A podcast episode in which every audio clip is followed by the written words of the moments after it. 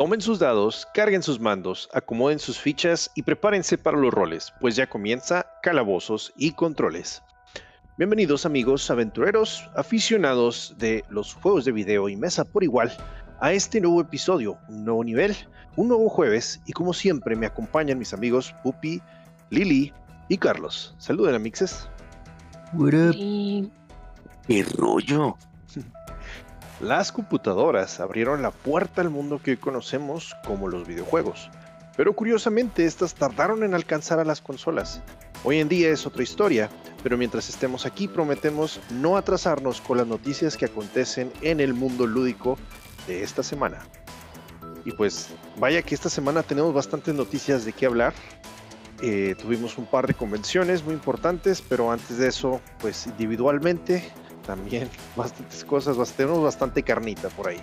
Primero que nada, eh, tuvimos la, pues, un poco triste noticia de que ya habían estado teniendo tropiezos con el remake de el Star Wars KOTOR y pues les sigue lloviendo sobre mojado porque ahora mm, pues no solamente habían despedido a ciertos, al, creo que al director gráfico y a otra persona importante dentro del desarrollo del juego, sino que van a cambiar totalmente de estudio y de lo que era normalmente el estudio en Texas, ahora se va a mover a Europa.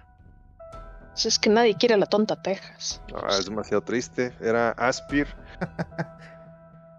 sí, está, estaba con Aspir. Eh, y habían corrido a dos directores justo a unos días de haber mostrado el... el... Como que el demo, ¿no? Ajá, como el, demo. Donde dijeron, nope, nope, está... Yo creo no les gustó para nada y lo, lo Y pues hace poco nos dijeron, ¿no? Esta, esta misma semana nos dijeron, eh, ya se va a ir a Europa de Aspir se va a pasar, de Aspir que estaban en Austin, Texas, se van a mover a Saber Interactive que está en Europa del Este, allá por Bulgaria, Rusia y todos esos lados. Que hasta donde entendí siguen siendo parte de la misma empresa, ¿no? Como la, la, empresa madre sigue teniendo a, tanto Aspir como a Saber. Sí, al parecer se llama Embracer. Este, y si pues tiene los dos, pues simplemente va a ser ahí un cambio de a lo mejor de ideas, pero pues al final de cuentas sigue siendo la misma administración.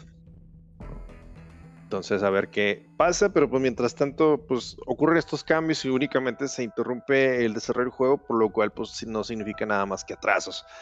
Así es que pues nos, eso pues, al menos, menos Carlos y a mí, que somos fans de Star Wars, nos pone un poco triste porque pinche teaser, güey, nomás nos pusieron a dar revan y pues nos cagamos los pantalones. Pero, pues, ah, no queda más que esperar, tristemente. Tristemente. Pero mira, hablando de Embracer, justamente acaban de concretar unas cuantas compras esta semana y lo más eh, sonado fue que llegó a comprar los derechos de eh, pues todo lo relacionado con El Señor de los Anillos y el Hobbit.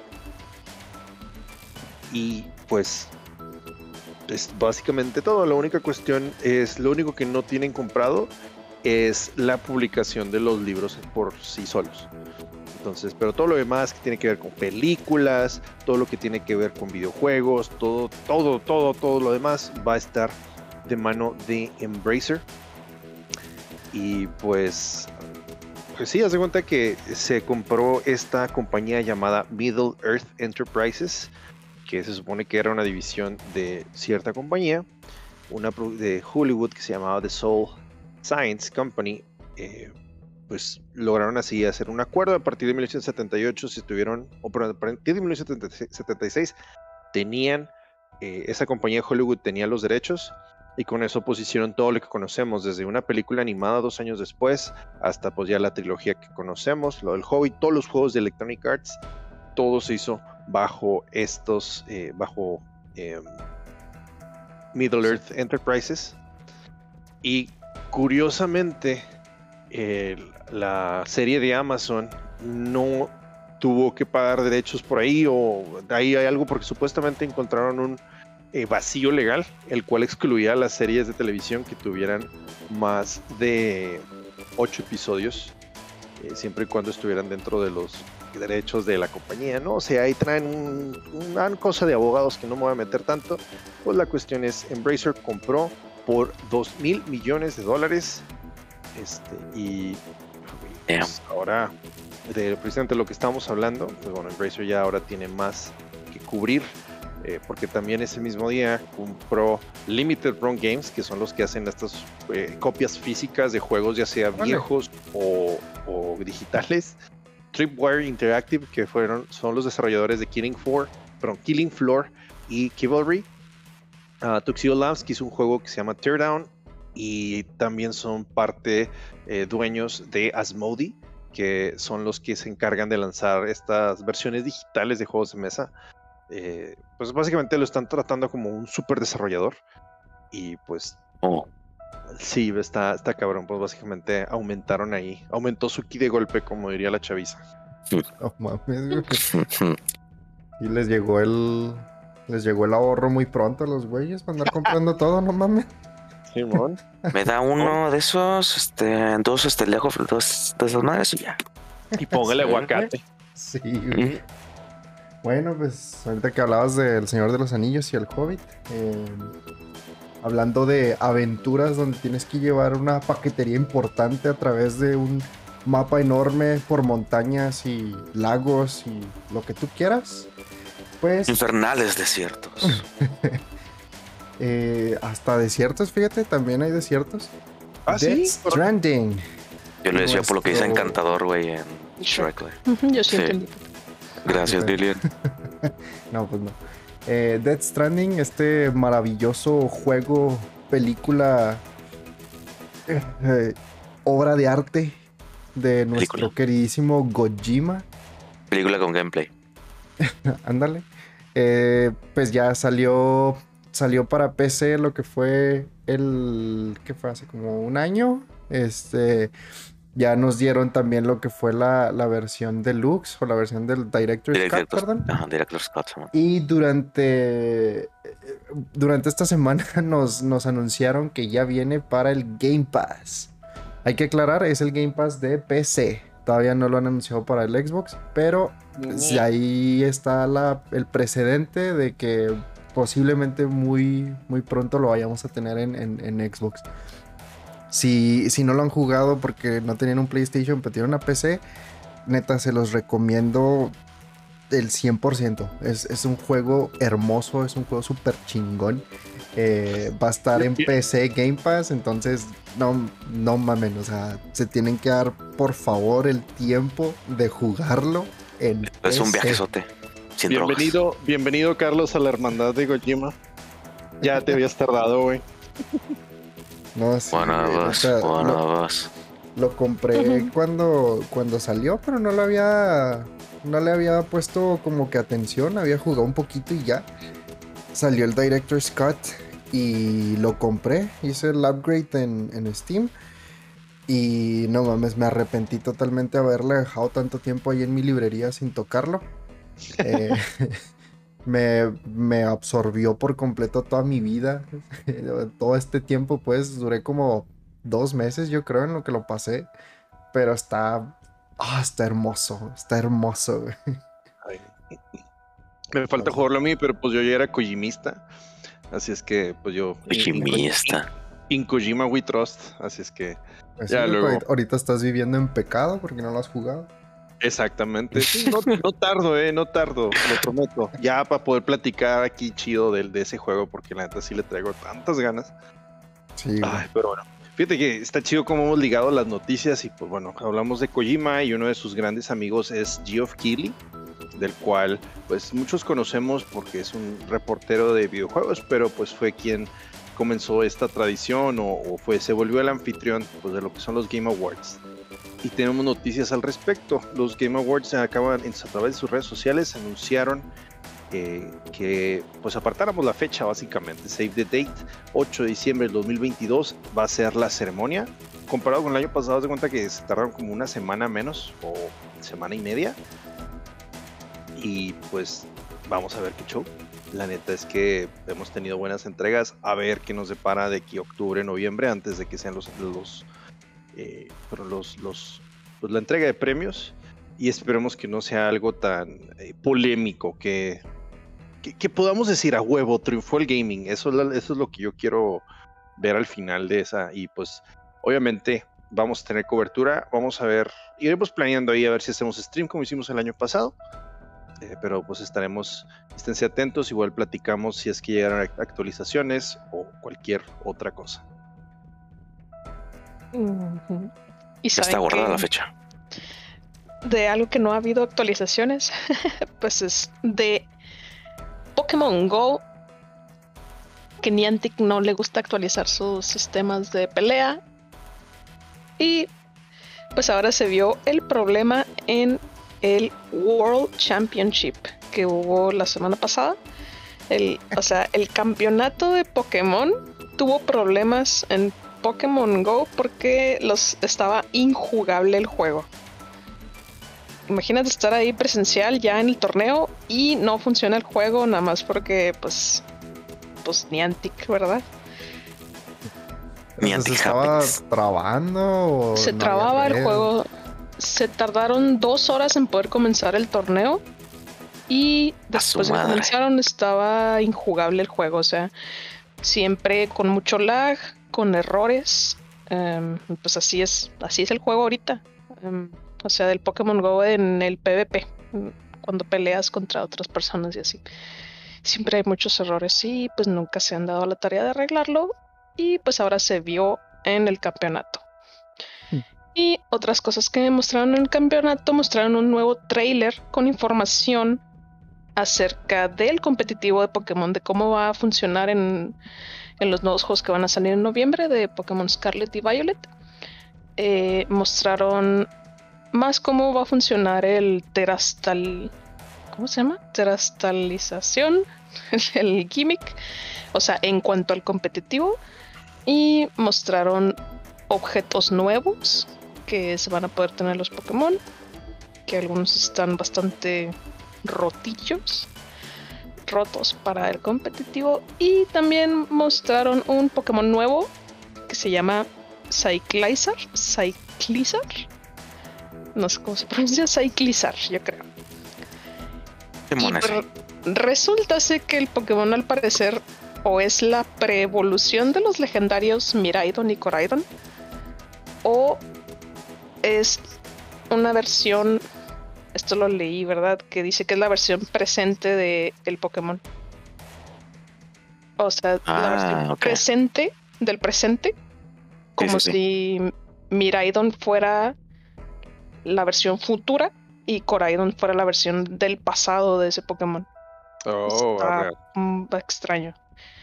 Sí, y el presente se quedó con una lagartija extraña verde y bastante fea. y pues es el Pokémon más nuevo que se ha mostrado. Eh, en otras noticias, eh, me parece que es en Europa en donde han estado. Existe la una ley que quieren proponer que se llama el right to repair, que sería como que el derecho a reparar tus cosas que pues es para esto que tienen las, los sistemas y compañías de que no, pues nada más si se te friega tu teléfono, pues no lo tienes que mandar y ya, o sea, no lo puedes reparar tú y todo eso. Apple y entre muchísimos otros. Eh, Estados Unidos ha tenido muchos problemas recientemente con los granjeros que utilizan los tractores de John Deere. Está muy específico pero los, los granjeros han estado haciendo huelgas y todo el pedo así que porque no pueden reparar los tractores. O sea, prácticamente, prácticamente también están rentando los tractores y rentando el sistema operativo del tractor. O sea, como si fueran tipo suscripción y así. Para ¿Sistema operativo un tractor? ¿What? Simón. El punto es que Sí, supongo para que sean manejados uh, remotamente, ¿no? Esto que no vio Interstellar. la, buena noticia es que ya hackearon el sistema operativo a los tractores. Y lo pusieron a correr Doom. Ah, qué hermoso. oh, bello.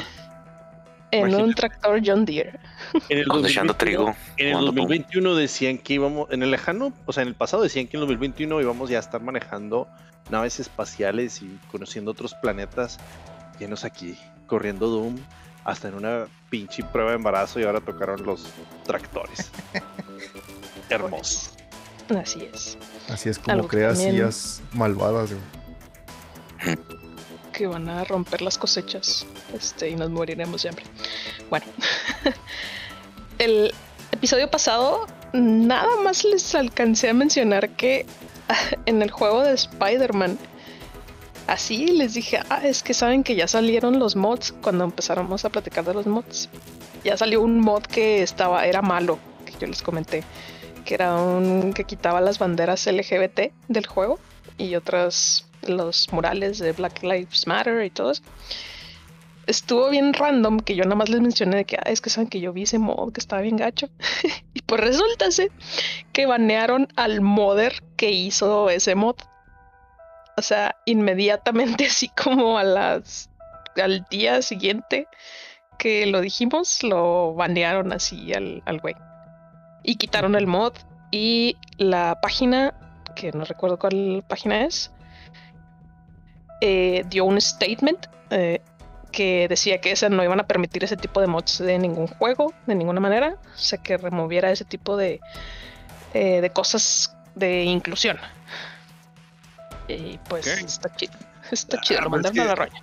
Qué bueno, qué bueno, porque en realidad, o sea, si neta, si, si tienen la oportunidad de jugar el juego o el quien ya lo jugó, se van a dar cuenta que en realidad es bien poquito lo que, tiene, lo que tiene de woke, entre comillas. Si quieres, o sea, neta, la pared es nomás una pared en un mundo abierto que es toda la maldita isla de Manhattan. Entonces, o sea, lo único que relevante que va a tener esa, pared es que le vas a tener que tomar una fotografía para hacer un site test. Y ya, eso es, eso es todo. Y sí, creo que cuando estaban promocionando el juego, este Insomniac, y que fue el, mes del orgullo este, LGBT en aquel entonces, en aquel año, sí llegaban a poner imágenes de Spider-Man con esa, con esa pared. Pero otra vez es lo mismo, o sea, es nomás un muro en una isla inmensa, no es como que sea propaganda invasiva o así de ese estilo, como que te quieran forzar. Nada, nada, para nada. La neta es que sí se fueron muy exagerados. Esos sí son todos los, entre comillas, gamers que les gusta estar en su círculo de... Es que, ¿cómo se llama? Circle Jerk. No sé cómo se dice en español. Sí, ahí sí te la debo. El Circle Jerk de estar mamando, los mamadores. Eso. Gente que le encanta estar mamando. Bueno. Va, pues bueno, una noticia poco, poquito, poquito triste nomás. Y Masahiro Sakurai anunció a través de su red social, de Twitter más que nada, ahí es donde se la pasaba eh, pues poniendo screenshots diarios del Smash Ultimate, te ponía interacciones muy padres y muy bonitas, la verdad es que sí se aventaba cosas muy chidas. Bueno, al día de hoy que estamos grabando, tuiteó eh, y puso un screenshot nomás de la Smash Ball, así con el fondo del Battlefield, eh, que iba a ser el último día que iban a, o que iba él a publicar un screenshot, eh, pero que igual que no nos pusiéramos tan tristes porque estaba a lo mejor considerando hacer otro proyecto, ya no diario, pero pues que estuviéramos ahí pendientes igual de su red social. Entonces, no manches, sí, es el fin de una era. O sea, era el screenshot diario de, Smash. Sí, y le encantaba hacerlo. O sea, él siempre lo dijo en los directs que hacían. Este, era algo que le gustaba mucho. Y pues no, o sea, es, obviamente, es evidentemente tiempo de seguir adelante. Porque ya que fue en octubre salió Sora o cuándo había salido. No sé, Pupi, tú eres el que sigue a Sora. no, me, no me acuerdo cuándo salió, güey, no mames. Bueno, salió el día que anunciaron el último, el último peleador del Smash. Hermoso. Sí, creo que fue en octubre del año pasado. Eh, pues la cuestión es ya va a ser casi un año de esto. Y de hecho era lo último de, pues vamos a decir, el último contenido promocional de... Lo dijeron este año eso. ¿Ya está? Si no me estás robando todo un año de, de vida. Eh, no, bueno, como el pinche post que vi en Twitter, güey, que decía, ¿sabían que hace dos años salió el del ring? Que nada, no mames, güey, acaba de salir este año, pendejo. sí, sí, Pero la neta sí me hicieron, así me casi caí, güey. Dije, no, no mames, no, no puede salir hace dos años, güey. Y lo chequé, güey. Y dije, no, salió este año, pendejo. Sí. No, sí. Igualito. No, discúlpame, no te estoy robando un año, Lilian. Salió 18 de octubre del 2021 salió Sora en el Smash. Así es que sí, ya, ya va a ser un año de, eso. Y básicamente era la última, última publicidad que existía de, de, Smash. Entonces, ah. ah. no solamente vamos a, vamos a estar pendientes de Masahiro Sakurai. Yo sé que a lo mejor va a inventarse algo, algo chido. Va a empezar a subir screenshots diarios de pero el multiverso. que por cierto es el Ricky Morty. Sí, o el de bueno, Morty. Ah, ya salió Morty, qué chido. Sí, el día de hoy que estamos haciendo esta grabación, el día 23. ¿Día 23? Sí, 23. Hoy es 23. Sale, acaba de salir Morty para el multiverso, así es. The fuck? sí, pero, pero ¿saben qué más salió? Que no, no hablamos de él. ¿Qué? La segunda temporada de Cuphead. Oh, nice. Que ya está disponible en Netflix. No he visto ni la 1, güey. Deberías. Sí, yo también debo reconocer lo mismo. Sí está chida, Pupi. Tú sí lo has visto, ¿no? Yep. Está entretenida. Unos episodios así como que, eh. Está tan difícil pero... el juego. Sí, güey. Tienes que estar fusionando uh, power, güey, en, tu control, güey, de, televisor, güey. Tienes que presionar el play a cada rato, güey, porque se pone en pausa solo y. así es. Sí, sí así es. Para aquellos fans de Cuphead, ya sea por el juego o por, eh, no sé, el estilo de animación que es muy, pues nostálgico, pues ya está la segunda temporada de en, en Netflix. Arre, excelente. Ahí, a ver cuándo termino mis series para pasarme a Cuphead, supongo. Eh, lo terminas en un día, güey. No son muchos episodios. Así que sí, lo terminas en un día. Y también otras noticias. Final Fantasy XIV, el MMO, saca su parche 6.2 en donde, bueno, así se lo dejo así sencillita. Tiene más historia del, pues, del mundo y ahora los jugadores pueden tener su propia isla.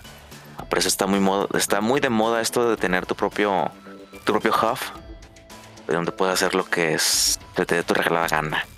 En cuestiones de, de construir. Arre, pues eso está chido. Sí, de hecho le faltaba eso a Final Fantasy XIV. O sea, ya se habían tardado, pues. Sí, lo, tenían de cierta manera con los apartamentos, que es como un sistema para tener tu, propia casa. Y hay otro sistema, pero es más complicado y no quiero explicarlo.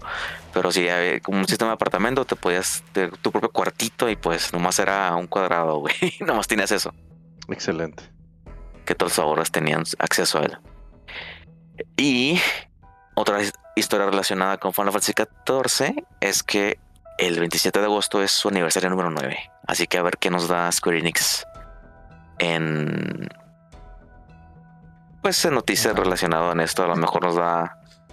No sé.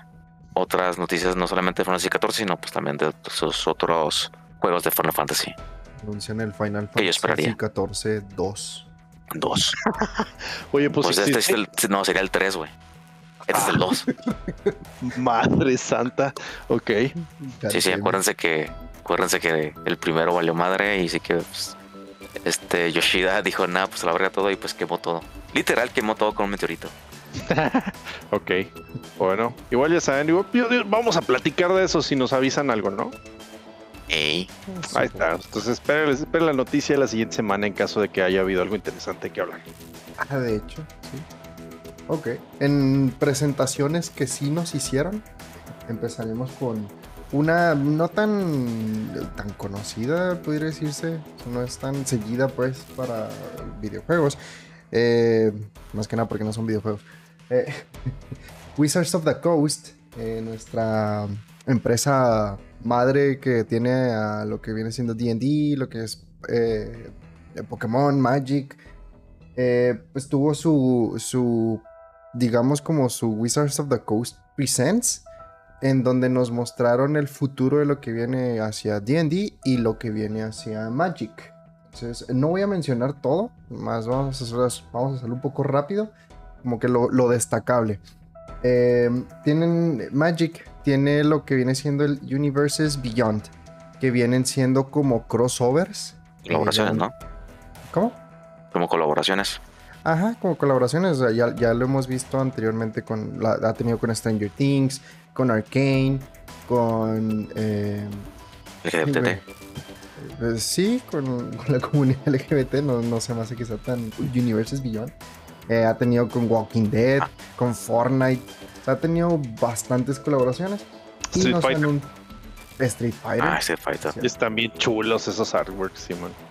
Nos anunciaron, pues, eh, lo que viene siendo el Universes Beyond del Señor de los Anillos. Entonces, eh, no sé si va a ser un set o va a ser un Secret Lair o algo, no sé.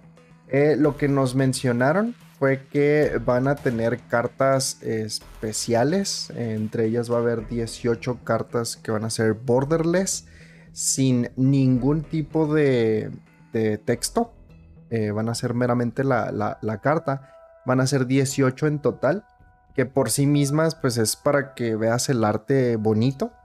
Pero si las juntas todas, tienes un cuadro completo de lo que viene siendo la batalla de, los campos de Pelennor. Eh, está bellísima, está hermosa. No sé si va a haber más cartas eh, con otros tipos de, escenarios. Eso fue lo que nos mostraron. Y nos están y nos mencionaron que va a estar hasta el Q3 de 2023. O sea, hasta dentro de un año vamos a poder ver estas cartas ahora sí en físico. Pero igual, o sea, estuvo interesante, estuvo suave. la verdad es que estaban muy bonitas. Em, otro Universes Beyond que, mostraron, que ese sí está cerquita, ese es para el septiembre 12. Eh, bueno, no, perdón. Es, van a salir hasta octubre de, este año. Y lo que es en septiembre nos van a dar más información. El Universes Beyond que van a sacar, ya lo habían mencionado anteriormente, Warhammer 40k. Pues van a tener esta colaboración ahora con, la parte de lo que es Warhammer. Eh, otro, otro titán de los, de los juegos de, mesa, eh, de Wargaming. Y de estrategia. Eh, sí, en este sí nos mencionaron un poquito más. Va a haber cuatro decks Commander van a ser diferentes. Va a ser el del el, imperio de la humanidad, las fuerzas del caos, los Necrons, uh, Undying Necrons y eh, los Tyranids, que son como facciones ¿no? de, Warhammer. Cada una va, pues, va a tener su propia temática. Y pues nada, salen el 17 de octubre. Entonces por ahí también uh, hay, que, hay que esperarlas, ¿no? Otro Universes Beyond que también nos mostraron es con Doctor Who. Yeah. Así es. No tiene fecha aún de, salida ni nada, pero nos, dijeron que va a tener eh, cuatro decks de Commander. Va a tener, lo vas a poder también encontrar como un Collector Booster y como un Secret Lair. Güey, se hace que ya sé, ya mejor. Sí estaba considerando comprar un Commander, un deck Commander, pero se me hace que me voy a esperar a que saquen estas cosas. Y sí, sí, sí. También eh, hablando de Magic, eh, nos mostraron eh, pues un poquito acerca de la historia de lo que es el set nuevo que va a salir este el 2 de septiembre, que es el de Dominaria United. nos, pues, nos pusieron el tráiler, nos pusieron mecánicas nuevas, nos explicaron de la historia. Está interesante, este se ve muy bonito, la verdad. para darles así un contexto rápido, Dominaria es el primer em, plano eh, que existió, como el primer setting que existió dentro del Lord de Magic. Entonces, pues están volviendo a él eh, prácticamente 30 años después. Eh, no mames, es bastante. Em, y bueno, eso es con respecto a Magic. Entonces hay, hay, muchas cosas. También nos anunciaron todo el roadmap de aquí a 2024. Son un chingo de sets. Pero no se los voy a mencionar aquí, nada más pues nos explicaron así rápido, ¿no? Eh, ahora, con respecto a DD, nos dieron una. una... Ay, güey, está medio extraña la, la noticia. Anunciaron la sexta edición de DD. que en realidad no es la sexta ¡Ah! edición, porque Ah. es la 5.5. Ah, Eh, se llama One D&D. Eh, ya están, ya está en, en lo que es D&D Beyond eh, para que pueda ser playtester de este, de estas nuevas reglas. Eh, lo que mencionaron es de que One D&D va a ser retrocompatible, entre comillas, con lo- los libros y todo lo que ya hemos visto en la quinta edición. Entonces, más o menos por eso decimos que es como que el 5.5. yo Eh, esperaría, bueno, mames. pero eh, realmente lo que está hasta ahorita no, no han dado como que mucha información. O sea, realmente el, el playtesting nomás dijeron cómo hacer tu personaje. Ni siquiera hay reglas así bien basadas de cómo jugar. Entonces, pues la, la Oh. comunidad está con cara de que, ¿what?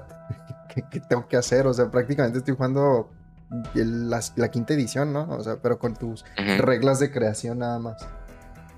Eh, y otra noticia que también anunciaron de D&D es eh, un nuevo setting que va a salir el 6 de diciembre basado en Dragonlance. Pues, Dragonlance es un setting que ya había estado eh, anteriormente eh, en D&D. De hecho, nació a partir de, de la compañía que estaba antes de lo que lo tuviera este Wizards of the Coast, que era TSR. Eh, pues ah, desde ahí em- empezamos a tener eh, es- este setting. Este es, tiene bastantes novelas, tiene bastantes eh, libros, eh, aventuras, tiene inclusive juegos de, mesa. Y pues ahora nos, es- nos están eh, volviendo ¿no? a, a lo que era DD, entre comillas, sus raíces. Y nos, pues, lo- nos ofrecieron nada más lo que es este, el nombre, que es Dragonlance Shadow of the Dragon Queen. Pues, se ve interesante, se ve, se ve suave, va a estar este, pues igual como les decía, basado en Dragonlance. Y pues a ver, a ver qué nos, qué nos traen. Excelente. Pues Espero que dragones. Las noticias, sí, sobre todo dragones. Ojalá y traigan dragones. Más que no, no nos la apliquen como, como Game of Thrones, de que, ah, Es sí, lo que ahí estaba vienen los dragones. Sí. Pero, ay Dios, bueno. Otra convención, ya hablamos de juegos de mesa, ju- juegos de mesa, juegos de cartas o de rol y de cartas. Ahora vamos a hablar de video. Tuvimos la Gamescom esta semana con al menos la presentación de la noche de apertura. Y vaya que tuvimos anuncios. No vamos a hablar de. Vamos a omitir unos que otros que a lo mejor no nos llamaron tanto la atención nosotros. Igual platíquenos si es que no mencionaron, o si no mencionamos más bien, el, el juego que les llamó la atención. Pero mira, se aventaron así bastante y se fueron muy. Bueno, sí, yo siento que se fueron muy express para lo- la cantidad de anuncios que dieron durante dos horas de transmisión, o hora y media, fue demasiado. Bueno, comenzamos con un juego de Dune, que se llama Dune Awakening, y va a ser un juego abierto y MMO. Eso la verdad. Sí, pues con el planeta Arrakis y todo ese show. Todos de gusanos. Se me hace chido, la neta es que a mí me sí, me, sí me gustó la película y despertó mi interés por esta... eh, ¿Los gusanos? no, por los gusanos, no, por el- el- la franquicia, pues. Pero pues yo no soy fan de los MMOs, pero igual, ojalá y No. que tenga éxito. Se- después de eso tuvimos el anuncio del DualSense Edge, que básicamente, para hacerlo decir rápido, es el control Elite de PlayStation. Sí. La Es lo neta, la neta Lo me gustó más, güey, este que el del Xbox. Pues a lo mejor ahí aprendieron de- de- del del Xbox, porque sí tengo entendido que este tiene como que controles programables, este, con diferentes este, presets. Puedes cambiarle las palancas, puedes cambiarle los, ¿cómo se llama? Los sticks analógicos, bueno, las, las gomitas, pues. Eh, no me acuerdo que tantas cosas más. Sí, digo, sí se veía chido, pero pues no se me hace como que la gran innovación. A menos tú que me digas diferente, ¿verdad? No, no, eh, lo que también sí está muy parecido al, al del Xbox. Desconozco los, los features en sí de- del de Xbox. Sé que sí tiene, pues, tiene las palancas, tiene este. eh, creo que sí tiene lo de los botones reprogramables.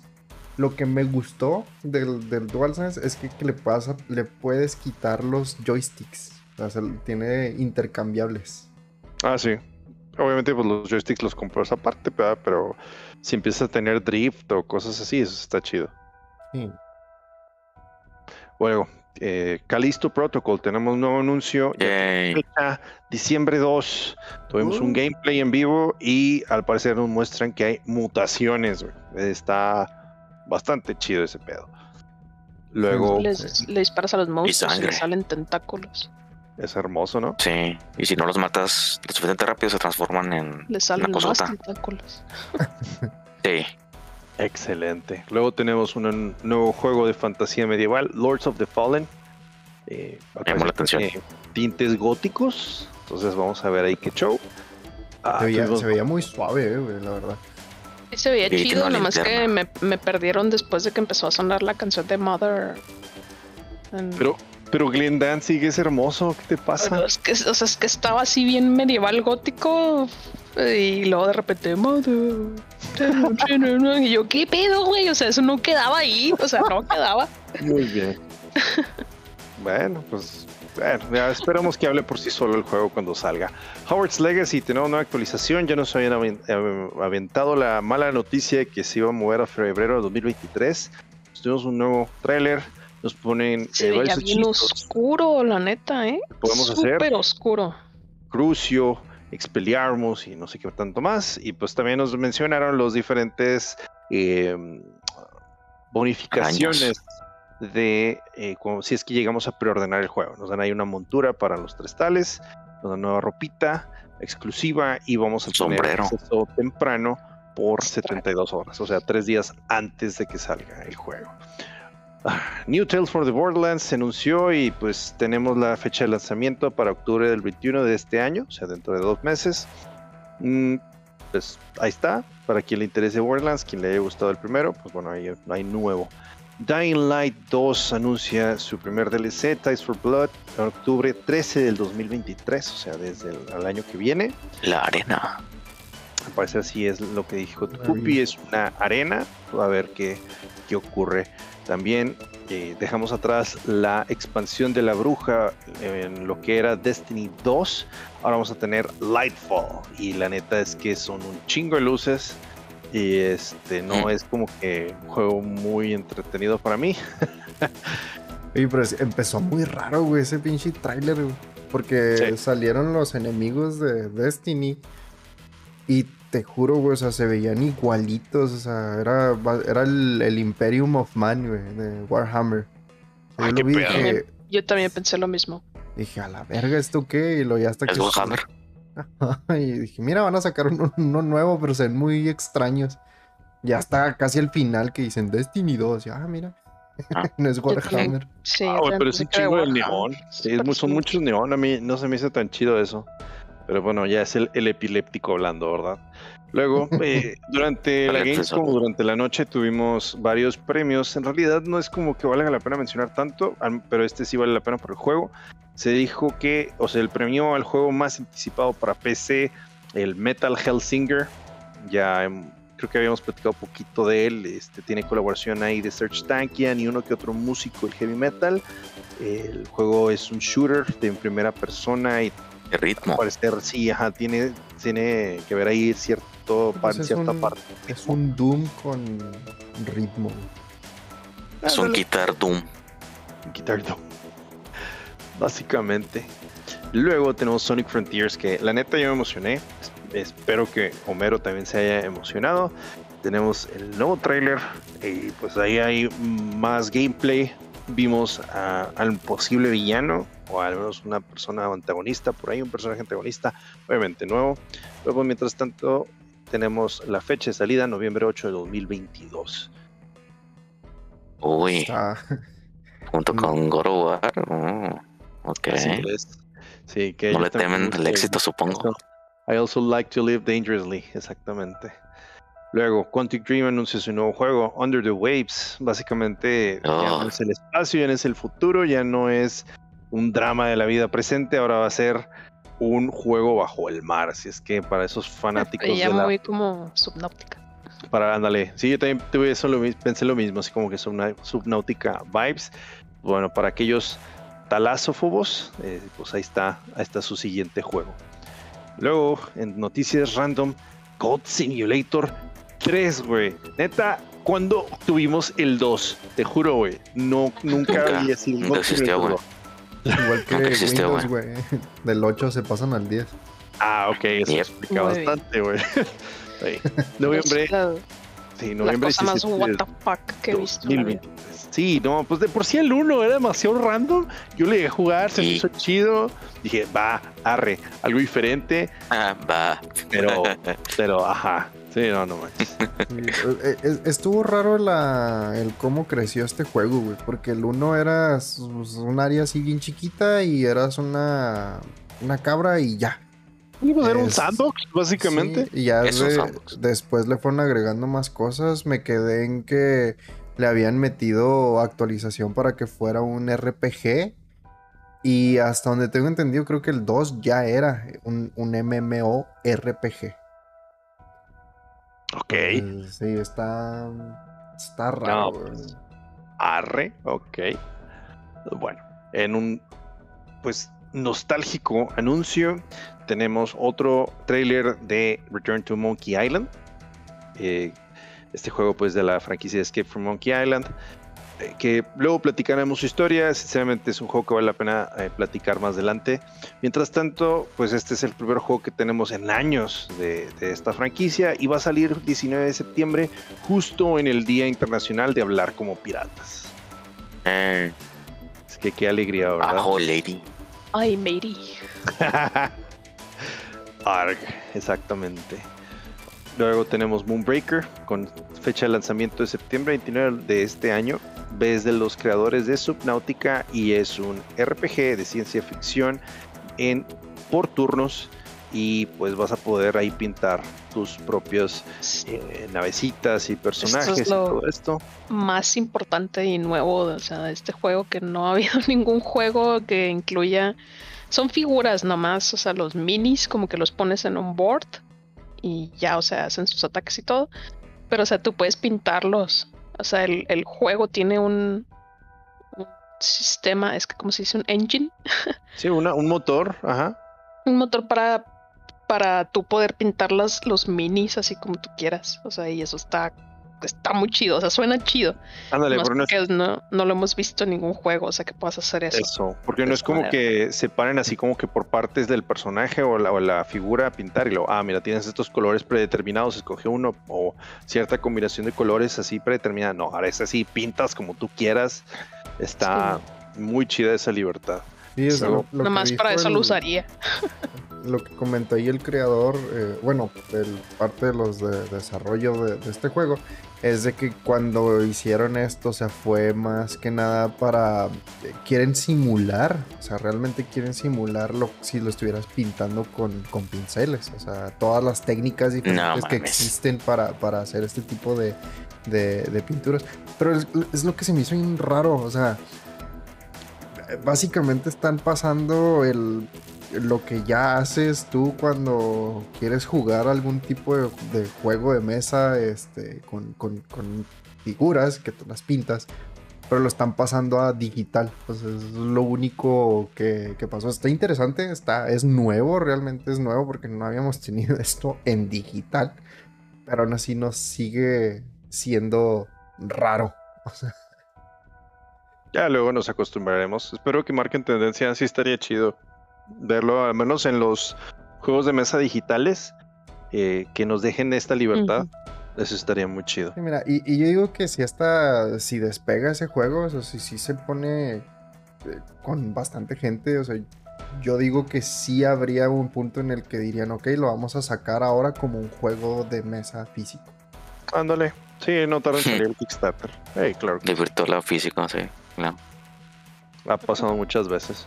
Ah, bueno, continuamos. Un shooter SG. Friends vs. Friends se llama. Eh, y, luego también tiene furros. Entonces, la neta, estoy desconcertado con eso. es que salían... Yu-Gi-Oh! que ahí les voy.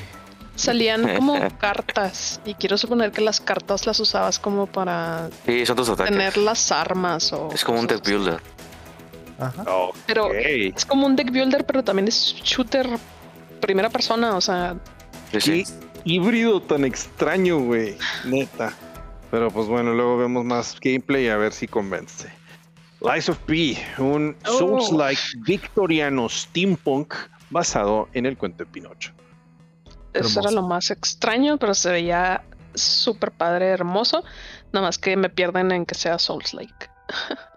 Por Pero dos. Pin- Pinocho, güey, Pinocho. O Está sea, bien. tú, o sea, Sí, lo, tú, lo pones, tú en sí eres Pinocho, o sea, eres un. eso, lo pones a decir mentiras y luego le sacas filo a la nariz y ahí estás. Y luego, como eres un muñeco, entonces das vueltas a tu cabeza. Haces voy de cartón. Te dedicas a hacerte niño de verdad. O sea, ese es tu goal, hacerte de real. No manches.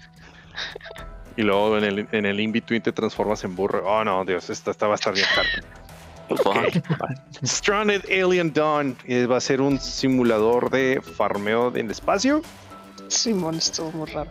Está muy raro, sí. Estuvo chido el, el, el tráiler al principio. Dije, mira, una nueva aventura espacial y lo es totalmente era lo único que hay del espacio porque realmente la historia es estando en el planeta varados. Eh, como el título, Stranded. Interesante. Luego, trailer de un nuevo juego, una nueva IP llamada Atlas Fallen. Básicamente es un parecido al Monster Hunter, pero en un, juego- en un eh, mundo abierto. Sí, se veía, se veía padre. Se ve Se interesante, veía pero a ver qué ocurre. Homeworld 3, que nos mostraron muy poquito. Es un juego de estrategia y pues dijeron, espérelo. Y ya. Es un juego de estrategia en el espacio. Ok, lo esperaré. Nuevo tráiler de Genshin Impact con... eh, el tráiler fue para hablar del gameplay de Sumeru 3.0. ¿Qué tenemos ahí, Lilian? Es la nueva versión que de hecho salió justo el día de hoy que estamos grabando. Salió una nueva versión, la versión 3.0 que ya pues nos lleva a un nuevo, una nueva parte del mapa. Se va a abrir un nuevo mundo que pues sí se llama Sumeru. Y pues ya también nos introducen al nuevo el poder que ya, bueno, ya existía. Existen siete poderes y en el que es el poder que se llama Dendro. Dendro que sería como que el tipo planta, el poder tipo planta. Ok. Y ya lo introducen en el juego. Este, se, estarán, a tus enemigos. Se estarán introduciendo muchos personajes nuevos en este nuevo parche y pues es un otro nuevo lugar para explorar, súper grandísimo. Pero también te tomó dos años. sepa, Simón. Y lo mejor de todo es que es gratis todo esto. Ah, hermoso. Sí, entre comillas gratis. Wink, wink. Bueno, luego tenemos Honkai Star Rail, que básicamente va a ser un Genshin Impact, pero dentro de un tren en el espacio. Vendido, Sí. démelo. También Sí. de los creadores de Genshin Impact que se llama Hoyoverse. Hoyoverso.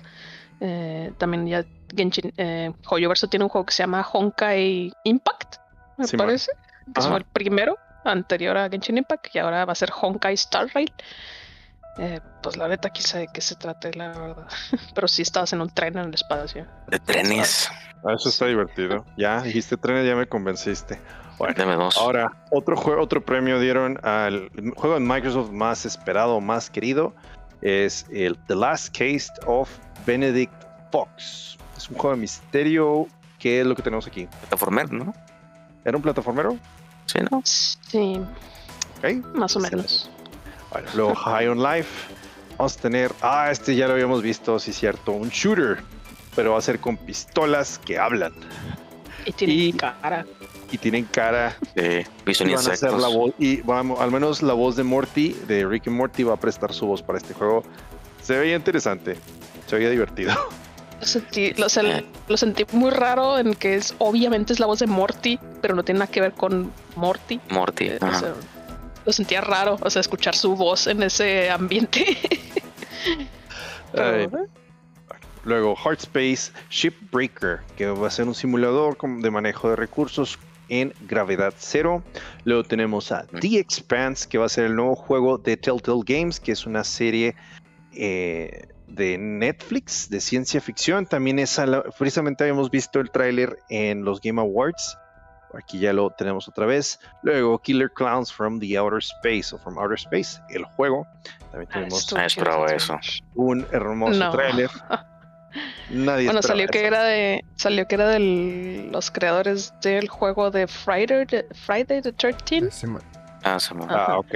Entonces salió que era de esos creadores y luego pues nada más es un niño que le tocan la puerta y es unas pizzas así gigantes, una torre de pizzas gigantes y atrás se veía como que era un payaso y lo, lo vi y dije, no mames, Killer Clowns. Así cuando le alcancé a ver así como que la peluca al, al, ¿Al payaso? al payaso. Sí, y sí, ya que yo, no mames, Killer Clowns. Se me hizo chido. Está bien. Scars Above, un nuevo juego de terror Lovecraftiano en otros mundos. Es la primera vez que lo vemos. Sí, Estaba. Sí, interesante acá de. ¿Cómo, cómo decía algo de.? Eh, Miramos hacia arriba y nos dimos cuenta de que algo nos miró de vuelta acá. Empezaba trailer. No mames. Ok. Bueno, Gotham Knights hace una aparición con un nuevo tráiler. Ya nos dan fecha de salida, octubre 21. Ah, estuvo medio ahí, en- medio interrumpida la, la- el desarrollo. Así es que vamos a ver. Esperemos que tenga buen, buen recibimiento. Aunque creo que no va a salir Batman, pero sí salen los demás. Ah, quién sabe. Vamos a ver qué onda. Mm. Where Winds Meet, un juego basado en la China medieval. Va a ser aparecer un Ghost to Tsushima con- mezclado con un Assassin's Creed y con Sekiro. y con Sekiro. Sí, lo vi y pensé, esto es algo que le gustaría a Poppy. O sea, solo porque a Poppy le gustan así como que los samuráis y cosas así. ¿eh? A huevo, ¿viste ese gameplay de espada? Sí, no, lo que más gracioso se me hizo es que el güey corre en el agua. Corre en el agua hacia el barco y luego se sube verticalmente al barco así corriendo. O sea, es- Ah, qué bello, ¿qué pedo? qué, qué hermoso. qué hermoso. poderes. Una noticia que a lo mejor no fue un videojuego, pero nos tuvo igual interesados, bueno, al menos a mí, es Brain Structure. Va a ser un podcast original de Spotify en el cual va a estar eh, no solo involucrado, sino pues va a ser el anfitrión Hideo Kojima. Y se me Estuvo hizo- bien troll. Sí estuvo troll, pero pues curiosamente, o sea, en realidad yo lo voy a justificar porque el día de hoy que se hizo el anuncio y que estamos grabando es su cumpleaños. Entonces, que haga lo que quiera. Que haga lo que quiera. Al menos el, el, perdón, este spo- el episodio, los, el primer episodio va a salir el 8 de septiembre, pero cabe mencionar que el eh, episodio en japonés ya está disponible para escucharlo. Entonces van a estar, yo creo que turnándose así, uno en japonés y otro en inglés del, pues, del mismo episodio para que más personas puedan escucharlo. Luego, Park Beyond, un simulador de montañas rusas, como pues lo habíamos tenido desde hace no mucho. Tycoon. Eh, Sí, con este Tycoon. O creo que había uno también de LucasArts que se llama Trailville X. eh, ya no habíamos visto uno de estos. Está chido tener uno nuevo. Luego, también otra cosa extraña que tuvimos aquí. El, la marca de carros Mini. De los que están detrás del Mini Cooper, el famosísimo Mini Cooper. Harán una colaboración con Pokémon. Ah, pues sí, a huevo, a ya sé huevo. que quiero comprar. Sí, claro. Sí, entonces van a sacar este carro llamado Aceman, o al menos es el modelo. Esto es un concepto, pero va, es un carro que va a tener eh, cosas de, de gaming y vas a poder conectar tu consola en el carro. Hay, hay que mencionar que este va a ser un carro eléctrico. Entonces, a ver qué rollo, a ver si no dicen que es edición especial o algo. Lo más seguro es que sí. Yo creo que sí. Lo más raro que se me hizo es que todo el todo el dashboard parece ser como si fuera una pantalla porque, o sea, podías ver, o sea, se veían cómo cambiaban las luces y cosas detrás, o sea, en todo el dashboard. Todo el tablero, ahorre. Sí, sí, ok. sí. Bueno, por último, casi último, Blacktail son unas brujas gemelas y básicamente vas a tener que escuchar, perdón, vas a tener que escoger, no escuchar, escoger entre el camino del bien o el camino del mal. Padre. Blacktail. Yay. Me gustaron. Eh, siempre los juegos de ese tipo de toma de decisiones están chidos. Al menos a mí me gusta mucho por el detalle del replay value. Es algo que ya lo pasé aquí, entonces ahora me toca pasarlo acá. O incluso si es como que acá decisiones morales, es como que, ah, pues bueno, lo voy a pasar primero como yo pienso. Y luego ya lo paso tratando de ser malo y luego lo paso tratando de ser bueno y así te vas. a- Me gusta mucho ese tipo de juegos.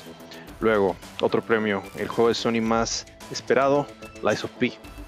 el cual ya platicamos. Ah, Espera, ¿pero es de Sony? ¿Solo es de Sony? Al parecer sí. ¡No!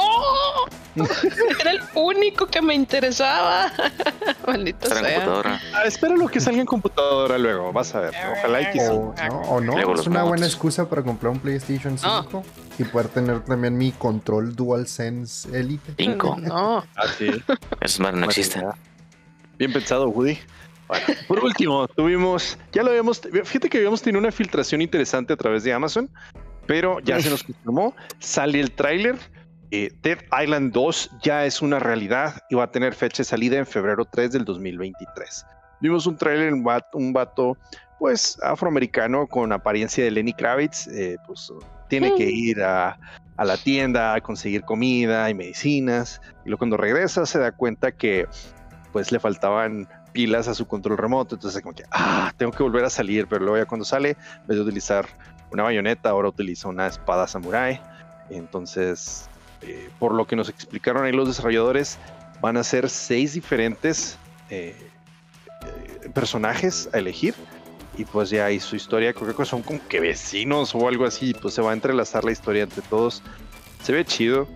Y te digo, el Amazon pusieron antes, días antes de esta, de este Gamescom, eh, lanzamiento de la edición especial. Entonces fue cuando empezó a levantar cejas, porque pues todo el mundo decía que el Dead Island pues, estaba muerto. Como título. Confirmado. Y ya, esos son todos los anuncios. Yo sé que fueron bastantes. Igual, eh, platíquenos qué opinan de todo esto. Y si es que no lo mencionamos, el que le llamó la atención, coméntenlo. La neta es que queremos platicar con ustedes. En fin, habiendo estado ya informados, o más que informados, es hora de sacar el tablero y continuar la campaña, esta tan linda campaña de la Bitstoria. Y pues ahora tenemos que hacer un poquito de contexto histórico para poder entender una de las cosas, al menos conocer y entender muy bien a las dos grandes compañías creadoras de o desarrolladoras de juegos para computadora. En el siglo XX, la gente teorizaba con que el Internet traería conocimiento, pero junto con el conocimiento también vino la oportunidad de crear. Toda la desinformación. Ah, también, por supuesto toda una generación se dio cuenta de que no necesitaban intermediarios para expresarse. Los autores más leídos, las voces más relevantes, podían ser ellos, podían crear sin barreras de por medio. Los videojuegos también brindaban herramientas para expresarse. Y un chico quiso probar suerte con una nueva página llamada YouTube para subir sus ocurrencias. El video más antiguo de el famoso youtuber Rubius se llama Why You Should Wear Helmets in GTA 4 Video Editor HD. Así, todo eso. ¿Cómo, cómo o por qué deberías de utilizar cascos en GTA 4 Video Editor HD?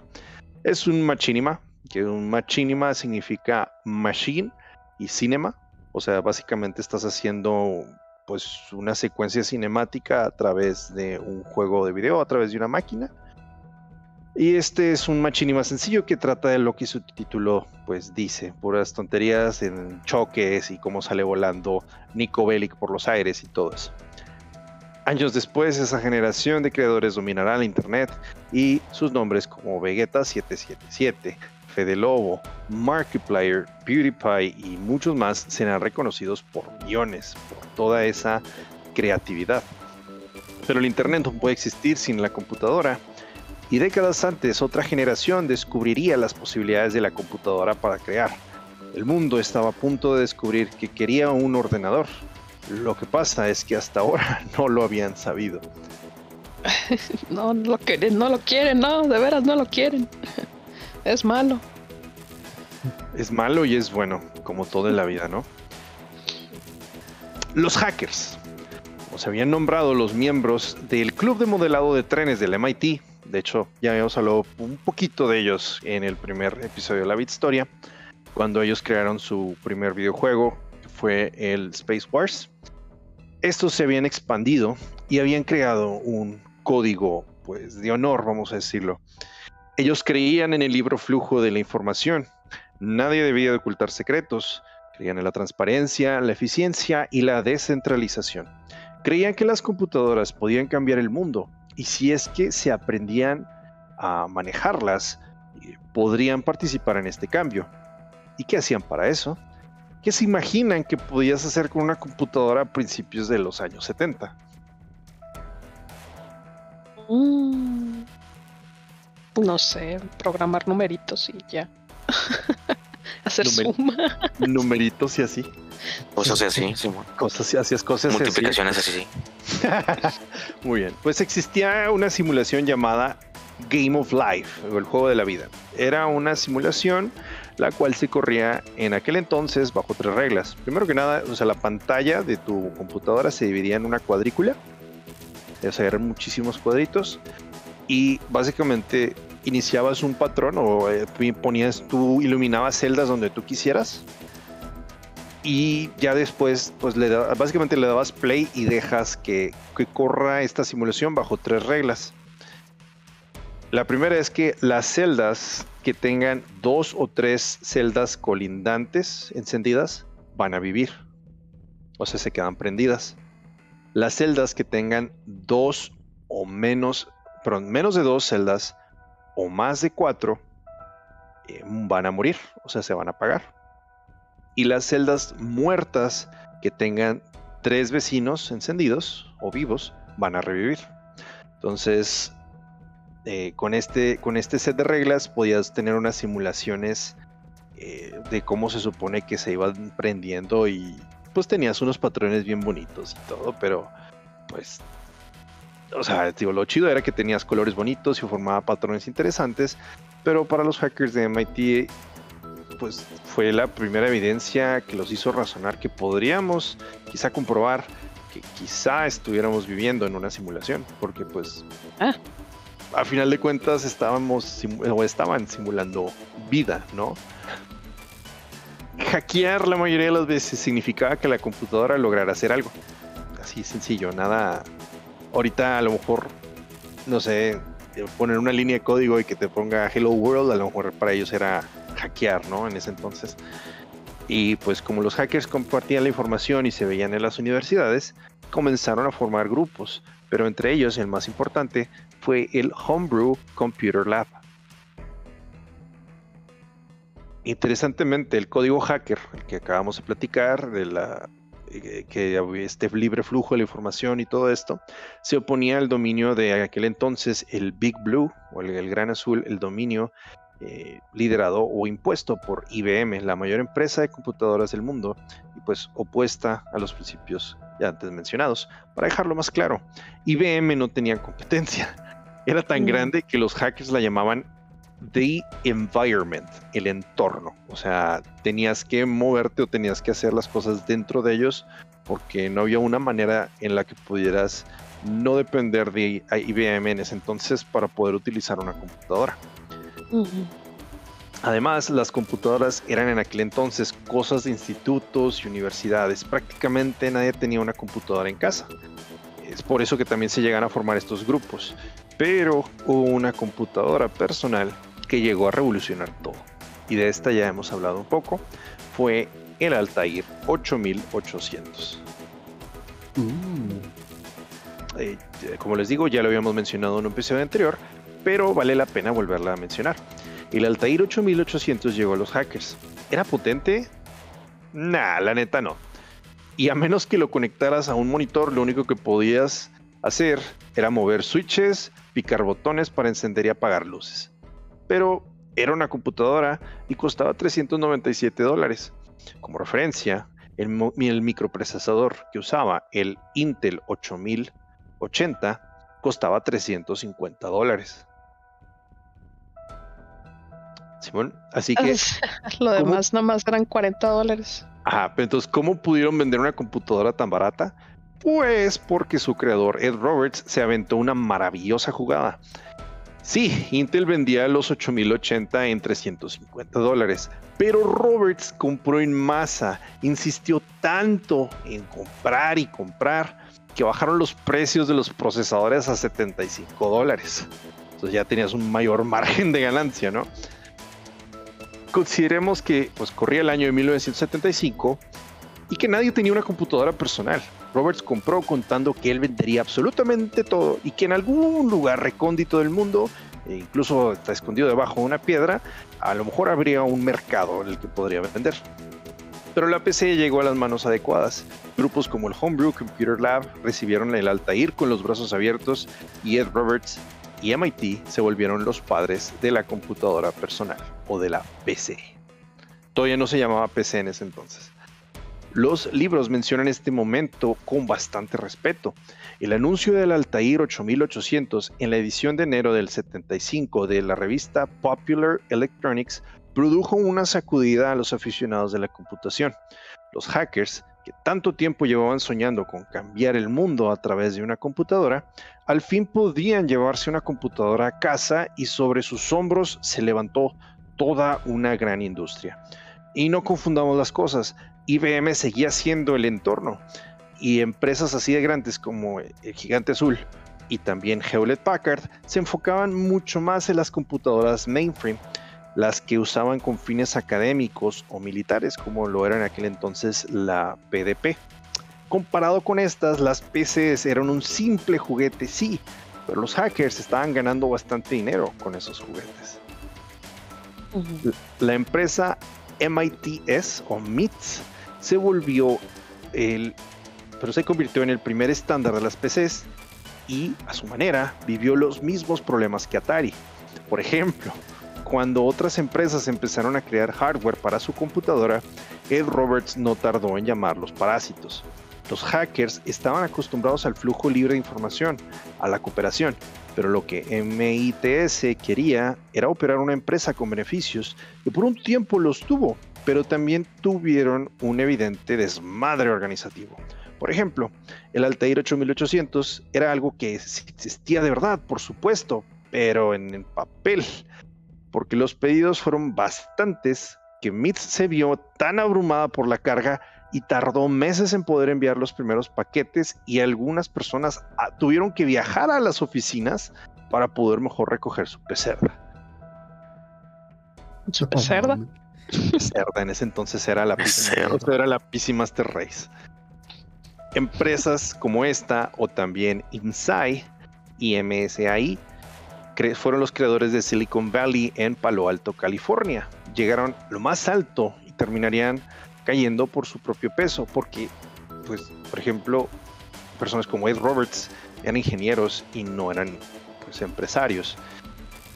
Él creía que el producto bastaba para vender y si este llega, pues si es que este llegaba a ser lo suficientemente bueno, no hablaría por, que hablaría por sí mismo sin necesidad de publicidad y que la gente iría a comprarlo pero no era tan cierto y como tardó en darse cuenta de esta realidad, otras personas se le adelantaron, u otras empresas como Atari. Así es, Atari tuvo una división de computadoras que llegó a tener cierta relevancia. En sus mejores épocas, vendió alrededor de 600.000 unidades de el Atari 800, su modelo más potente de computadora con tecnología de 8 bits. También estaba el Atari 400, pero ese básicamente era una Video Computer System con un teclado. O sea, era la consola que nomás le ponías un teclado. El Atari 800 no ocupa un lugar tan importante en la historia de la computadora, pero eso no quita que fuera un aparato destacable, sobre todo porque era una máquina excepcional para correr videojuegos, mucho más capacitada que la competencia. Pero había un problema con esta. ¿Se acuerdan de todo el desmadre de Atari ocultando el nombre de sus desarrolladores y cerrándose para que nadie obtuviera el código del Video Computer System, o sea, su consola, y que pudiera desarrollar cosas eh, para la consola por cuenta propia? Sí, cosas y así. Pues sus computadores venían con manuales, pero estos ocultaban información y no tardaron en notarlo. Eh, John Harris, un programador que eventualmente terminaría desarrollando videojuegos, encontró que el manual de la computadora solo mencionaba que solo podías tener cuatro colores en las computadoras de 8 bits Atari, pero los juegos salían después, evidentemente mostraban más, veces más del doble de esa cantidad. Atari quería que sus programadores tuvieran ventaja y pues si querías programar era con ellos o con nadie, así de sencillo. Así es que sí, Atari tuvo. Shady. Sí, se ve bien Shady. Pues, ya también lo tenemos pues con los juegos, ¿verdad? No, por eso tenemos que Warren Robinet haciendo el primer Easter egg en Adventure y pues eso Lilian ya nos lo ha platicado. Pero por otra parte tenemos a Steve Jobs. Que joder, neta, o sea, yo no he visto ninguna de las películas biográficas de Steve Jobs que hicieron, pero te juro que ahora ya vi, ya vi en, investigando para el tema este, anuncios y, este, diferentes entrevistas que hicieron con él en los 70s. Y fuck, güey, era igualito a Ashton Kutcher. O sea, si ya entendí el por qué el güey hizo o actuó en, esa, en, la, en la película haciendo de Steve Jobs, porque no mames, son una calca así, están igualitos. Ah, pero en fin. Como y mugre. No, pues sí, sí, la neta sí. Fue una fotocopia. Ándale. Ah, ok. Sí. Pues obviamente conocemos a Steve Jobs como uno de los grandes contribuyentes a la popularización de la PC. Como ingeniero. Con cuello de tortuga. Sí, con cuello de tortuga. Como ingeniero, en realidad no pasaba de mediocre, pero era sorprendentemente elocuente y carismático. Todo lo contrario a su compa del alma, Steve Wozniak. Wozniak era un miembro dedicado del Homebrew Computer Lab y no tendría el don de la socialización, pero era un hacker chingón. Steve Jobs lo sabía, así que le pidió a su amigo que creara una computadora para su compañía recién fundada. Apple, por supuesto suena algo más o menos como a Darth Vader diciéndole a Luke que se una a él y que juntos dominarían la galaxia. Y puede que parezca una exageración, pero la neta es que no lo es tanto. Wozniak en ese entonces estaba trabajando para HP y no pensaba en querer irse. De hecho, le propuso a HP que les hiciera una computadora, pero los de HP les dijeron algo de que las PCs son juguetes o algo así. Así es que Wozniak eventualmente se uniría a Jobs, sí, pero después de haber chingado a mucho, a amigos, familiares y en general a seres cercanos para ejercer presión. Damn. Sí, sí, sí. También está la parte de la historia que menciona que Wozniak trabajó para Atari por un tiempo y que desarrolló Breakout como resultado.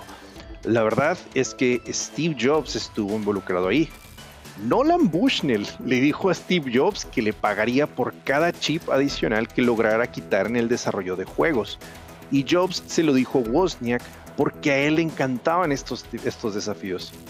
The Woz redujo los chips de 70 a 20 y por ese admirable trabajo Steve Jobs recibió 5 mil dólares, de los cuales Wozniak, adivinen cuánto se llevó. 500. Cero. Lilian. Snack. No, pues sí, yo creo, no sé, cero también. 375 dólares. Ah, mames. Sí. La historia de las computadoras es una de traiciones. Y la neta es que Game of Thrones y la red social. Lo que voy a decir, Pendejas. Neta, güey. Neta. Y no, no solo de las, no solo las computadoras, también los videojuegos. Más adelante vamos a ver unas tradiciones bien cabronas. Pero con traición o sin traición, Jobs y Wozniak comenzaron a trabajar y tuvieron resultados. El, el Apple, o sea, la primera máquina de la empresa homónima, logró abrirse un hueco en la historia de la computación y su inmediato sucesor, el Apple II, aunque tardaría en despegar, gracias a su aplicación procesadora de hojas de cálculo llamada VisiCalc, acabaría convirtiéndose en el mejor de las tres computadoras que más adelante, en 1997, traería al mundo entero. O sea, estamos hablando de la creación de Office. La principal diferencia entre el Apple II, la PET 2001 y la Tandy TRS-80 y el resto de las computadoras, por una parte es que sí, podían instalársele programas en, en ella y que podían utilizar la gente para hacer las tareas diarias, pero ya venían armados desde un principio. El Altair eran varias piezas y armarlo, yo supongo que era parte de la diversión. Literalmente los hackers lo consideraban. ¿Eh? Como IKEA. Los, muebles de IKEA que te tienes que armarlos tú. Simón. Literalmente los hackers lo consideraban parte del proceso. Pero pues si te comprabas un Apple II ya te llegaba a tu casa armado con su teclado, pantalla y sus cosas y así. Además, tenía un aspecto mucho más cercano. Stephen Levy habla en su libro Hackers, Heroes of the Computer Revolution sobre el cómo el resto de las computadoras parecían algo que un operador de radio militar podría traer cargado en su espalda. La Apple II, pero la Apple no tenía tornillos o tuercas visibles, entonces se veía algo más atractivo a la vista. Wozniak abrió el código, distribuía sus subrutinas en las revistas y estaba encantado de resolver todas las dudas que tuvieran los usuarios. A él eso del cochino dinero le valía una hectárea. Él era un hacker y le gustaba programar, crear cosas. Le gustaba utilizar la Blue Box de Captain Crunch para llamar al Vaticano e intentar hablar con el Papa. Ahí les da un poquito de contexto. Existía un silbatito que salía en el cereal de Captain Crunch en aquellos tiempos y se supone que si llamabas a, como en ese entonces ya se empezaba la era digital y se empezaban a programar las operadoras y todo eso, había ciertos tonos de sonido que podían desbloquear ciertas funciones. Entonces, dicen que si utilizabas este silbato que te venía en el Captain Crunch, y lo utilizabas llamando a la operadora de ATT Mobile, o en ese entonces ATT nada más, podías acceder a ciertas funciones como llamadas larga distancia gratuitas y otras cosas interesantes. Y pues nuestro amigo Wozniak intentó llamar al Vaticano, de hecho lo hizo, y estuvo así, a nada de hablar con el Santo Padre, pero pues al final le descubrieron. Eso sale en una película, creo que en, la que van al centro de la Tierra, güey, donde está un hacker, güey, que hace precisamente lo que acabas de mencionar, güey. Saca como una, como de esos pines para el cabello, güey, lo pone como en un papel, güey. Le piden un celular, güey. Está como que silbando, así. Simón. y después, luego ya tiene, ya tu ya tiene acceso a largas distancias gratis y eso nomás, ah, cabrón. Sí. Entonces fue real. Ah, no mames. pensé que lo habían sacado de, de la manga, güey. No, no qué vergas. ¿Qué película es esa, güey? No me acuerdo, pero es, es un. Creo, no creo que es esa. Pero es un batillo así escuálido, güey. Es, que sí parece geek de a madres, güey. Es un actor que sí parece geek de a madres. Entonces no me acuerdo de la película, pero a lo mejor más tarde me acuerdo. Muy bien. Bueno, con todo, sí, Apple vendía el paquete completo con computadora y pues todo la mano, todo el este, monitor y y este, todo el hardware, pues. Pero habría otra empresa que iban a hacer y vendría software. Para el Altair 8800, eh, pues eh, sí tenía público esa máquina, pero necesitabas darle órdenes para que hiciera algo. Y para eso era conveniente tener un lenguaje de programación. Basic era, como su nombre lo dice, el lenguaje más básico. Pero si tu Altair tenía Basic, podías empezar a trabajar, así que todo el mundo lo quería y aquí es donde entran Bill Gates y Paul Allen, dos estudiantes que lograron desarrollar la primera versión funcional del Altair Basic y se lo llevaron, se lo presentaron en persona al mismísimo Ed Roberts, creador de Altair 8800. Se convirtió en el estándar del Altair y Paul Allen pasó a trabajar para MITS. Bill Gates dejó Harvard y poco después eh, para unirse a su amigo. Ahora debemos recordar que según la filosofía hacker, la información debería fluir con libertad. Así que el Altair Basic era un lenguaje de paga, así es que esto no le agradó, agradó a nadie, mm. a ningún aficionado programador. Y pues lo que pasó es que en una de las muestras alguien robó el cassette con código, se pirateó, eh, se distribuyó y eh, Altair Basic, Altair Basic pasó a ser de, entre comillas, dominio público. Bill Gates se emputó, por supuesto.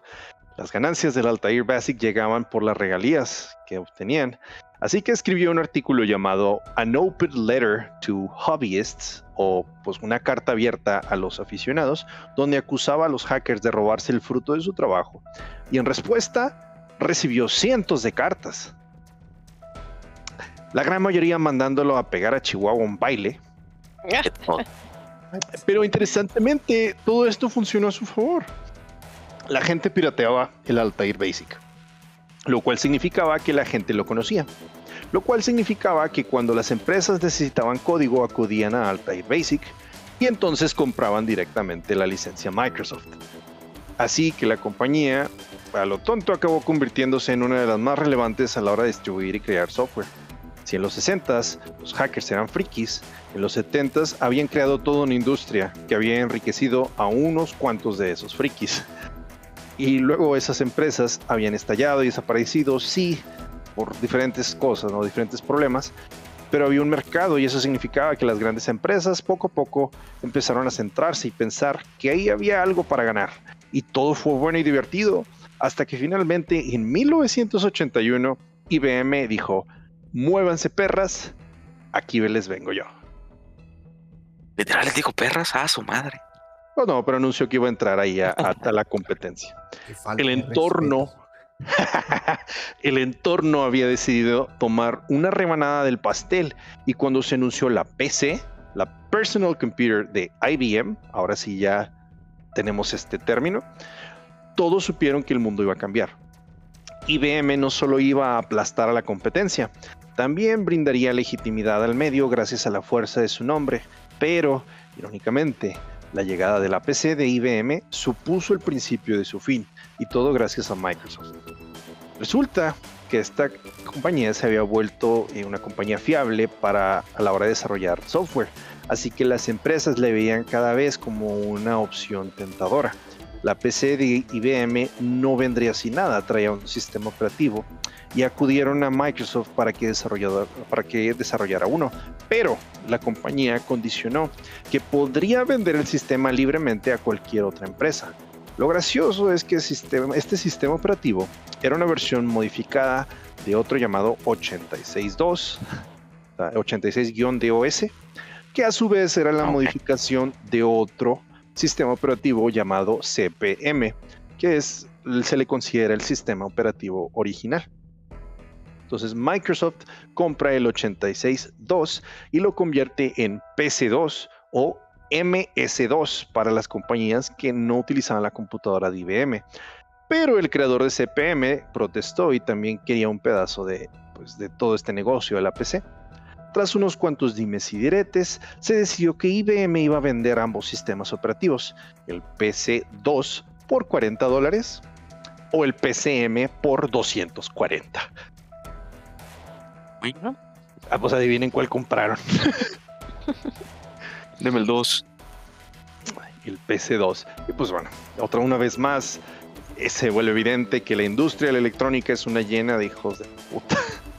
El PC de IBM pasó a convertirse en el estándar y desplazó a la competencia, pero recalcamos que el PC2 era un sistema operativo libre. Si podías reproducir las especificaciones de hardware de la computadora, entonces podías instalar el PC2 en donde tú quisieras había un problema y es que IBM había patentado una sola cosa, la BIOS, que es la infraestructura que permitía arrancar el sistema operativo. Pero dos ingenieros de otra empresa de computación llamada Compaq lograron hacer ingeniería inversa y programaron mm. una nueva BIOS con código original. Así que ahora tenían ya la vía libre. Con esto había nacido el mercado de los clones. Computadoras que eran exactamente igual a la PC de IBM, menos en marca. En cuestión de unos años, IBM pasó de ser al entorno a ser uno de tantos agentes que vendían PCs y el PC de IBM pasó a ser simplemente PC. Y en medio de todo esto, Bill Gates ganó una cantidad estúpida de dinero. Y por eso fue que, ah, pues hoy en día es todavía de los hombres más ricos del mundo. Sí, por eso nos quieren oh. instalar chips en las vacunas. Las computadoras estaban abriendo paso y algunas personas, como Ken Williams, se veían intimidadas, pero Ken sacó fuerzas de la debilidad y decidido a comprender su miedo, se convirtió en programador.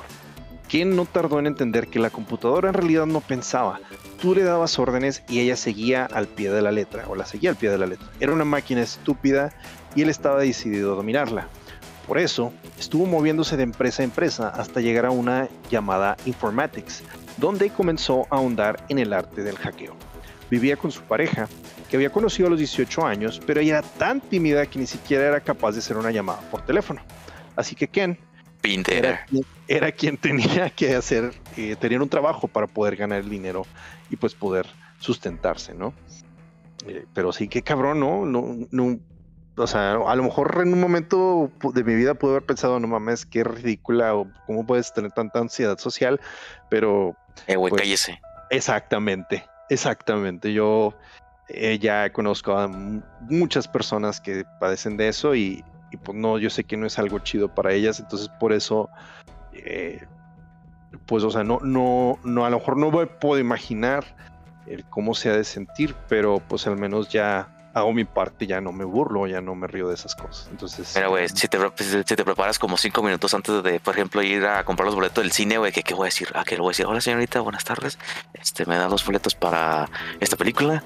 Y ya con eso, güey, lo repites una y otra vez, pero cuando llegas allí, güey, estás como que, ah, eh, ah". eso es ansiedad social, güey. sí, me ha pasado. Una que otra vez me ha pasado. O bueno. Está eh, la esposa de Ken, Rob, de Ken Williams, perdón, no Ken Roberts, Ken Williams, era una mujer soñadora y Ken también tenía un sueño. Ellos querían jubilarse a los 30 años y mudarse a vivir a las montañas, pues junto con su esposa. Por eso Ken reunió, sí, pues desde todos.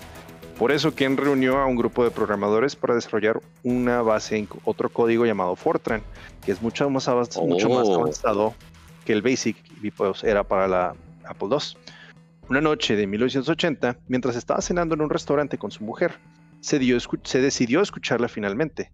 Ella era una aficionada a las aventuras de computadora y estaba pensando o soñando con hacer la suya. El rollo, era que el rollo era que Ken estaba muy clavado en hacer código y hacer Fortran, pero se dio cuenta de lo que su mujer le proponía le resultaba atractivo. Ella le hablaba de una aventura en una mansión victoriana inspirada en una novela llamada And Then There Were None. O hay otro título Luego ya no una. más racista, Ten Little Niggers. La, ah, la sí, güey, te juro, güey. En español, bueno, en español en España se, se llamaba como Los Diez Negritos. Básicamente, eh, la historia era que habría que resolver una serie de asesinatos. No solo eso, sino que para hacerlo más atractivo, quiso avanzar técnicamente, porque todas las aventuras de computadora hasta ahora se habían basado en el texto, pero ella quería añadir imágenes. Estaba claro que esta mujer iba a llegar muy lejos, y su nombre de soltera era Roberta Hewer, pero casada pasó a llamarse Roberta Williams. De aquí en adelante, quien modificó el Versa Writer, un programa de dibujo para que pudiera ilustrar su aventura sin problemas, y escribió ella escribió el juego en eh, código de ensamblador. Y era más su madre. pero mucho más rápido que Basic. En un mes habían creado Mystery House, la primera aventura gráfica de la historia. Roberta empaquetaba los juegos en bolsas Ziploc y los distribuía a tiendas locales y usaron oh. parte de sus ahorros para anunciarse en la revista en aquel entonces llamada Micro o Micro.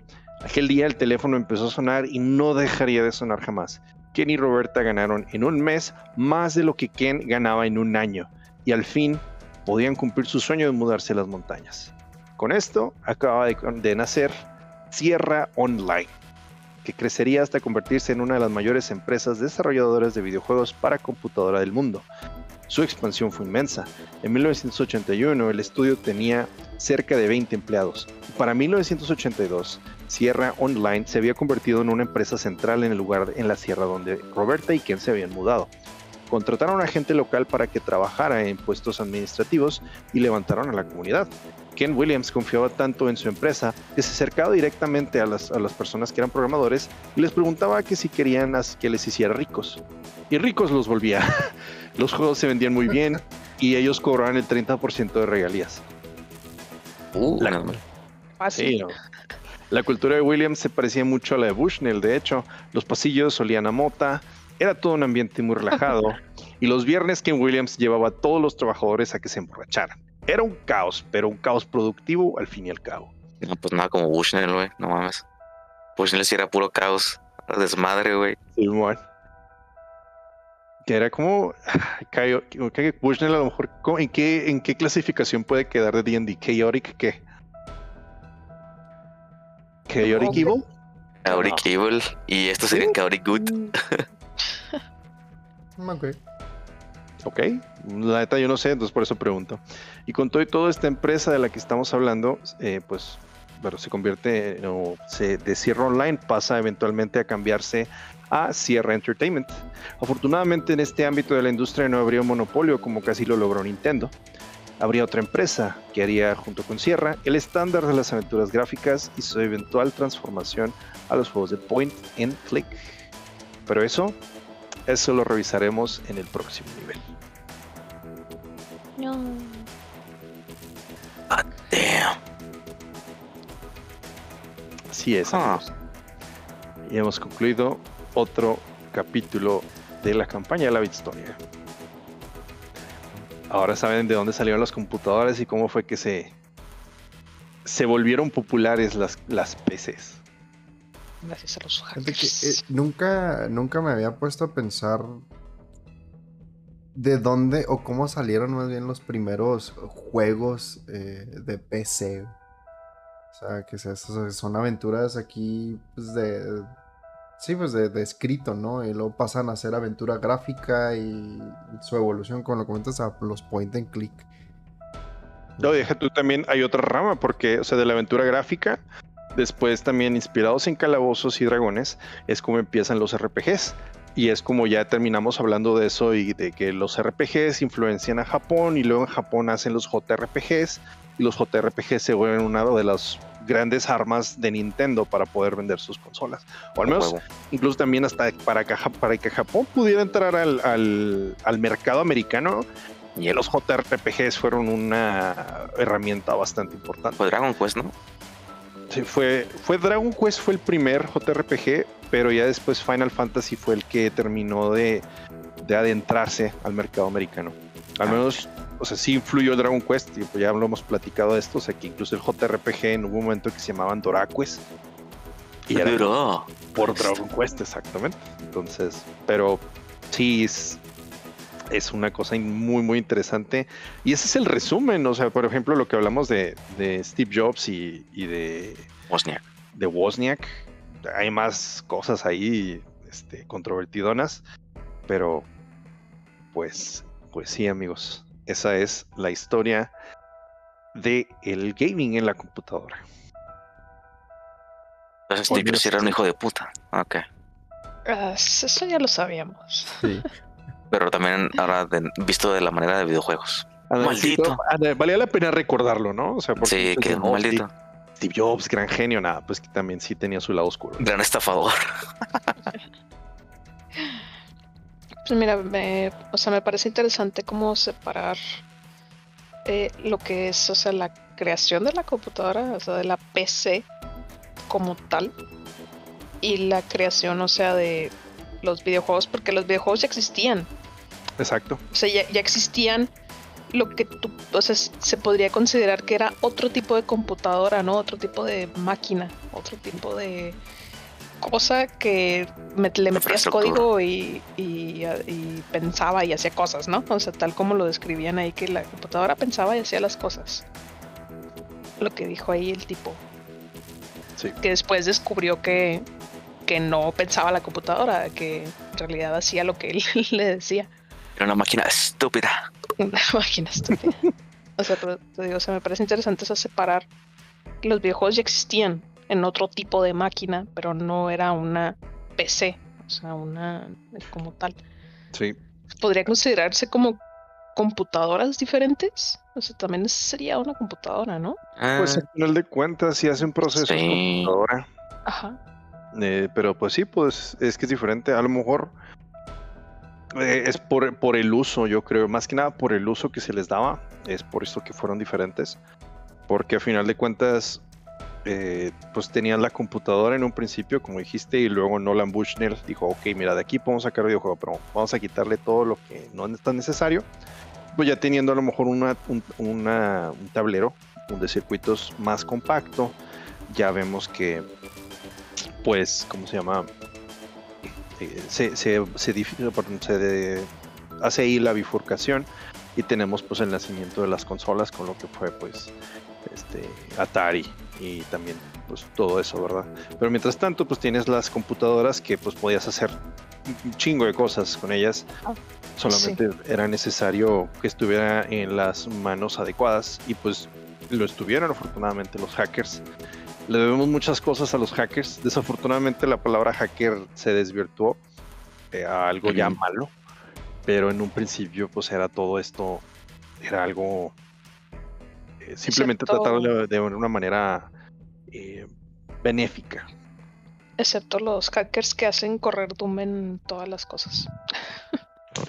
Oye, esos sí, hackers, esos hackers sí nos gustan. hacker de sombrero blanco. Hacker de sombrero blanco. ok. Ok. pues bueno, amigos, hemos llegado al final. No se olviden de seguirnos en nuestras redes sociales como Calabozos y Controles, en Facebook, Instagram, Calabozo Podcast, en Twitter. Subimos los episodios semanalmente a las 7 de la mañana, hora de Ciudad de México, todos los jueves, sin falta, ininterrumpidamente. Y pues eh, nada, muchas gracias a los que todavía nos siguen, gracias a los que nos han escuchado desde el primer episodio. Eh, gracias a los que nos mandan sus comentarios por ahí. Este, Escuchamos que les agradó mucho el episodio pasado, el del Pokélore. Eh, esperen más. Y pues nosotros aquí continuaremos con eh, series y proyectos a futuro. A lo mejor a mediano, a lo mejor a corto, pero ahí estamos en contacto. Pues mientras tanto, si llegaron hasta este punto del podcast, muchísimas gracias por habernos escuchado. Y pues, a nombre de todo el equipo, no nos resta más que decir tengan buenos días, buenas tardes y buenas noches. Jueguen. Nunca, nunca dejen de jugar. Y nos vemos, nos vemos en el próximo nivel. Bye. Y tú.